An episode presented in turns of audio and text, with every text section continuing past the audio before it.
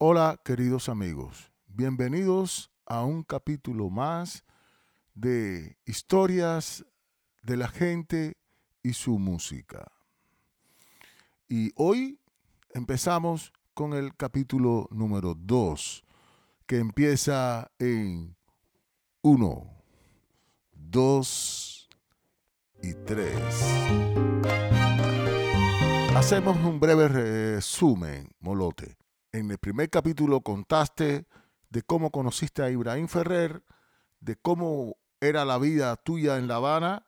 También nos contaste de los primeros momentos en Londres, en el Ronnie Scott o en el otro club que no te acordabas el nombre y también nos contaste de la vida en la casa en un barrio en Londres, Molote. Esta es la primera pregunta de hoy. Por favor, cuéntanos un poco más de cómo era el día a día allí en Londres. Muchas gracias a todas las personas que han escuchado este programa. El día a día en Londres. Quiero empezar diciendo que lunes, martes y miércoles casi nunca se trabajaba. Estábamos libres y esos tres días estaban llenos de actividades que nosotros mismos fuimos creando. Por ejemplo, muchos salieron a descubrir Londres. Entre ellos, los más viejos. Claro, y los más jóvenes también. Pero los más viejos. Yo ahora recuerdo que Puntilla y Plana, que era una pareja que vivían juntos en una habitación, ellos caminaron todo Londres, pero Rubalcaba y Cachaito López caminaron todo Londres. Y Pío Leiva caminó todo Londres. Y así, ¿no? Entonces, eso sería otro pequeñito cuento porque hay muchas historias sobre todos esos días. Voy a remitirme a los día a día en la casa. Nosotros teníamos una estructura, teníamos un desayuno que casi siempre era té con leche y algunas golosinas, pancitos y chocolate y cosas para echarle a la leche desayuno inglés. Siempre teníamos eso. A, muchos de nosotros no nos gustaba, ¿no? Desayuno inglés. Después de La Habana, ir ahí a Inglaterra a tomar té con leche.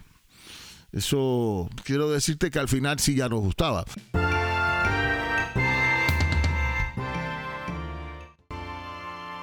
Pero la mayoría, como yo y mi compañero de habitación, que no voy a decir el nombre ahora, porque hay muchos cuentos sobre él también, salíamos a conseguir a comprar el desayuno. Éramos los más jóvenes y salíamos a comprarle un desayuno también a los más mayores. Era muy bonito. Los jóvenes salían por caminar todo Londres, todos los supermercados, buscando eh, lo más barato, lo más barato, porque no ganábamos mucho dinero. Este era un proyecto que empezaba y, no teníamos mucho dinero. Pero era muy bonito. Salíamos todos a buscar qué comer en el desayuno con tres o cuatro libras por persona. Eso habíamos puesto y entonces yo era el que tenía todo el dinero. No, mi hermano Terry. Bueno, ya dije el nombre, mi hermano Terry. Él cogía el dinero y nosotros salíamos a comprar y comprábamos pan, leche, eh, golosinas para un desayuno. Imagínense cubanos de Cuba y de momento llegan a Londres donde hay de todo. lo que uno puede imaginarse y lo que no se puede imaginar.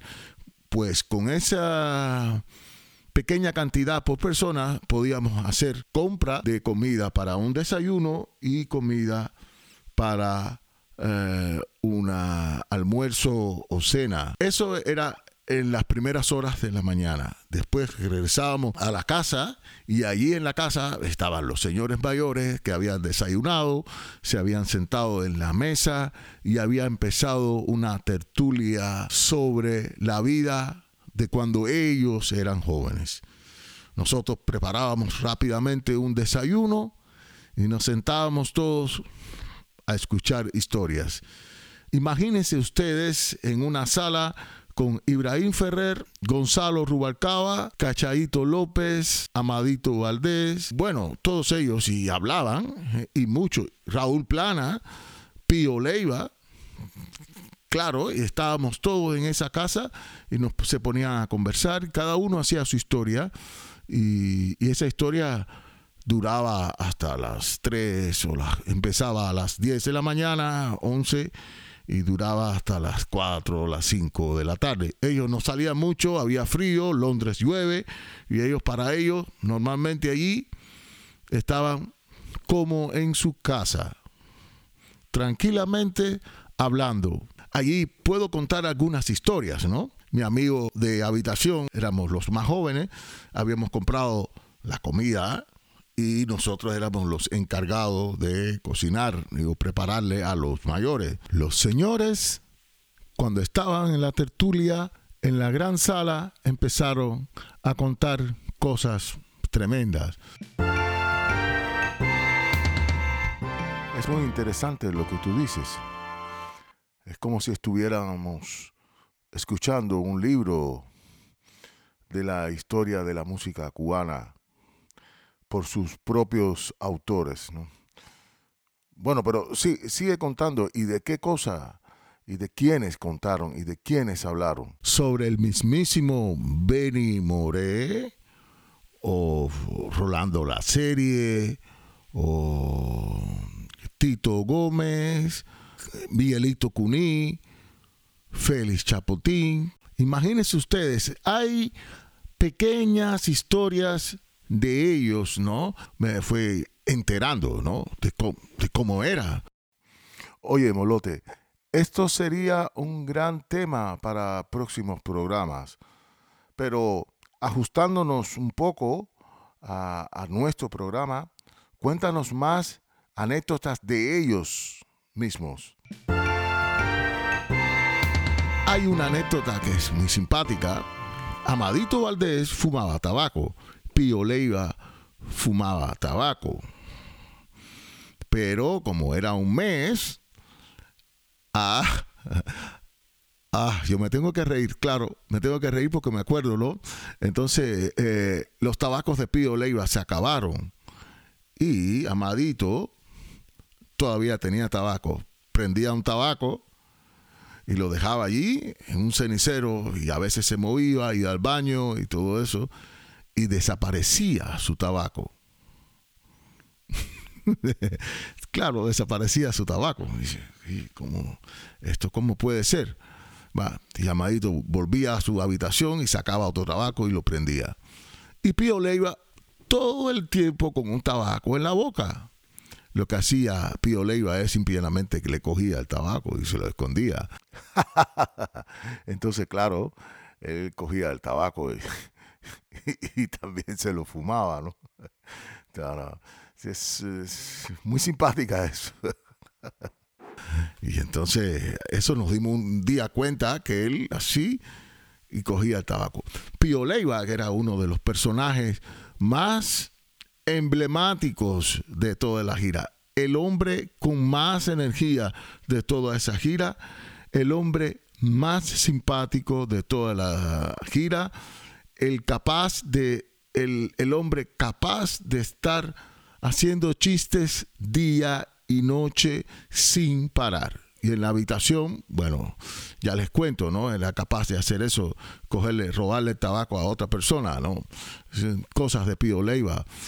Sí, las cosas de Pío Leiva, Bueno, hasta en la película de Buenavista Social Club salen los chistes de él. Es un personaje importantísimo y súper simpático, además de ser una de las grandes estrellas de Cuba. Pues sigo en el día a día.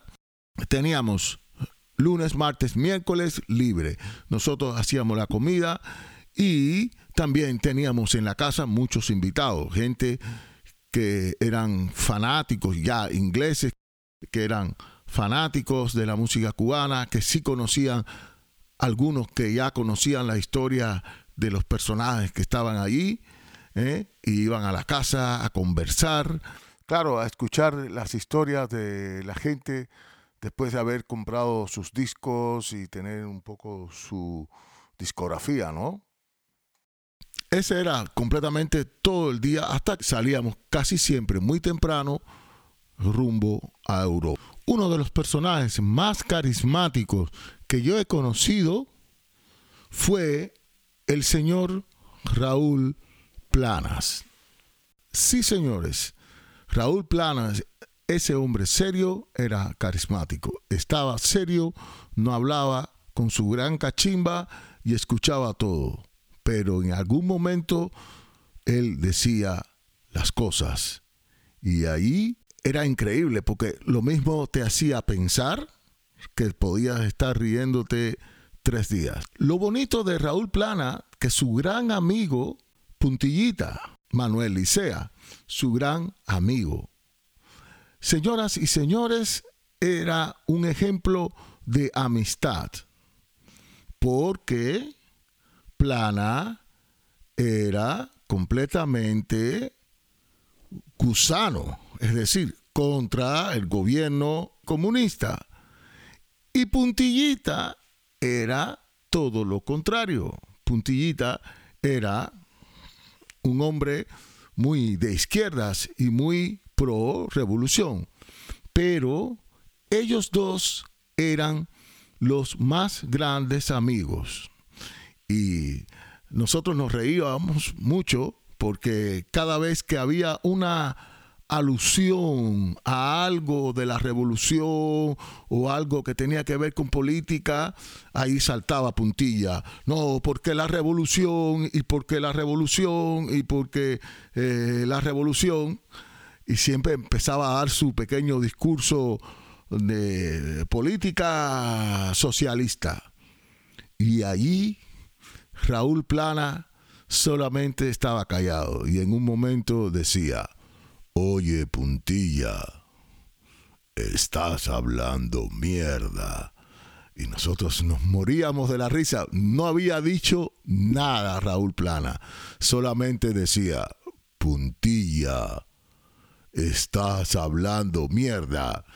Y, Puntillita se decía, no Raúl, lo que pasa es que tú no comprendes.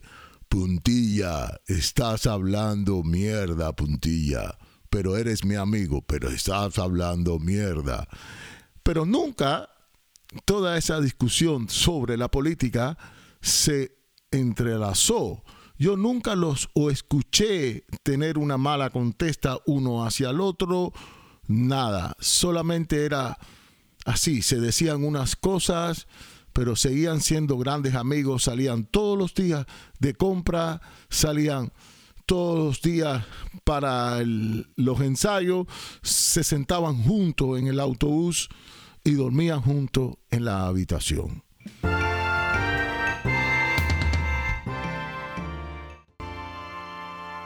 Molote, qué bonitas historias nos acabas de contar sobre todo esta última sobre la amistad es una belleza. Pero te propongo una cosa, terminar por hoy y entonces invitar a todos los oyentes para el próximo programa. Muchísimas gracias.